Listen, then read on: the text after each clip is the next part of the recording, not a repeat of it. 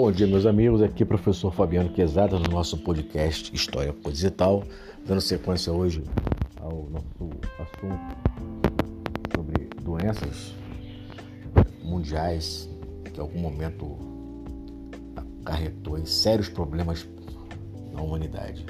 Hoje vamos falar sobre a tuberculose, né, que ela é frequentemente vista como uma doença do passado, mas um recente ressurgimento e a e a proliferação de cepas resistentes a medicamentos fazem dela um grande problema da atualidade. Hoje, a tuberculose é uma das três doenças infecciosas que mais mata, junto com a malária e o HIV, a AIDS. Ainda que a taxa de mortalidade global tenha sido a redução de 47% entre os anos de 1990 e 2015, ainda existem lacunas importantes na cobertura e deficiências graves quando se trata de diagnóstico e opções de cuidados. Além disso, estamos observando um aumento alarmante do número de casos de tuberculose resistente, a TBDR, e multiresistente, a TBMDR, a medicamentos que não respondem aos remédios de primeira linha usuais. A tuberculose é a doença que mais mata pessoas que vivem com HIV na África. Quase 500 mil pessoas desenvolvem cepas resistentes a medicamentos da doença a cada ano. MSF combate a tuberculose há mais de 30 anos, oferecendo tratamento para a doença em muitos contextos diferentes, desde situações de conflitos crônicos, como o Sudão, até pacientes vulneráveis em contextos estáveis, como o Uzbequistão e a Federação Russa. Nós pedimos mudanças urgentes e imediatas no diagnóstico e no tratamento da tuberculose resistente a medicamentos. A orientação da MSF, que é o Ministério de Saúde né? e da África. O que causa a tuberculose? A doença tuberculose ela é causada por uma bactéria chamada, desculpa aí a pronúncia, porque esses nomes biológicos né, são complicados de se falar, Mycobacterium tuberculosis, que se espalha pelo ar quando pessoas infectadas tossem ou espirram.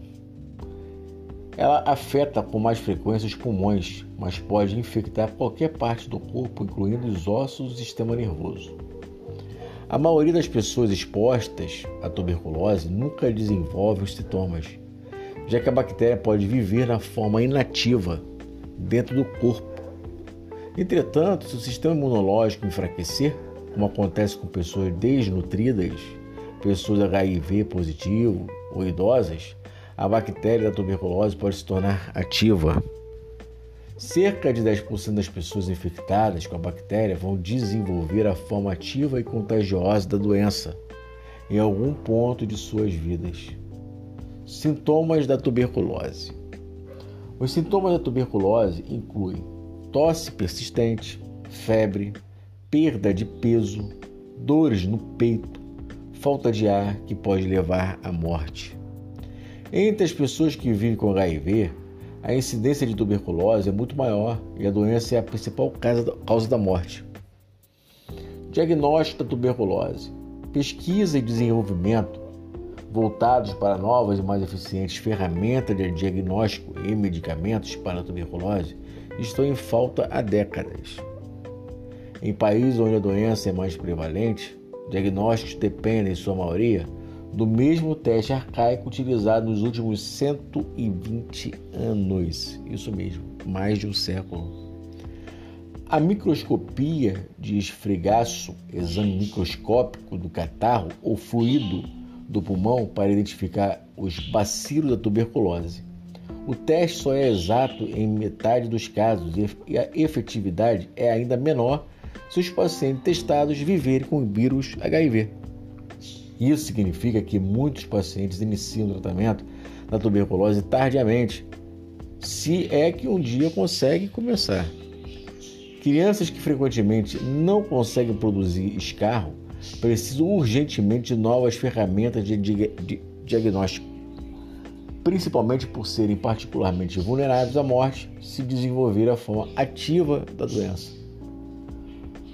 O novo promissor e teste de diagnóstico, o Expert MTB RF, foi introduzido em 2010 e tem sido utilizado em muitos programas de MSF desde então. Não é aplicável em todos os contextos, assim como não é efetivo para diagnóstico de crianças ou de pacientes nos quais a tuberculose ocorre fora dos pulmões, a tuberculose extrapulmonar. Por isso, a MSF continua pressionando por mais investimento em pesquisa e desenvolvimento para diagnóstico e tratamento de tuberculose. Como tratar a tuberculose? O curso do tratamento para tuberculose, sem complicações, leva no mínimo seis meses. Na maior parte dos casos, o tratamento é feito com dois antibióticos poderosos de primeira linha, a rifampicina e isoniazida. Quando os pacientes são resistentes a esses antibióticos, considera-se que eles têm desenvolvido a TBMDR, a tuberculose multiresistente a medicamentos. A TBMDR ela não é possível de tratar, mas o tratamento é complicado, pois exige a ingestão de grande quantidade de medicamentos. O tratamento pode levar até dois anos e causar diversos efeitos colaterais graves, como por exemplo a surdez. Além do tratamento ser muito caro, a taxa de cura também é baixa. Ela afeta cerca de 480 mil pessoas, ainda assim, apenas 30% dos pacientes com esse tipo de doença são diagnosticados e tratados. Em 2012, foi lançado o primeiro medicamento contra a tuberculose em mais de 50 anos, a betaquilina, que representava uma oportunidade de aumentar a taxa de cura da TB-MDR.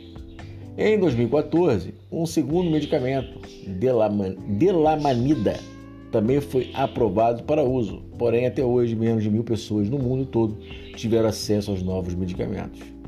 A tuberculose ultraresistente, chamada de TBXDR, é identificada quando a resistência aos medicamentos de segunda linha descritos anteriormente desenvolve também a TBMDR. A chance de cura é de apenas 20%.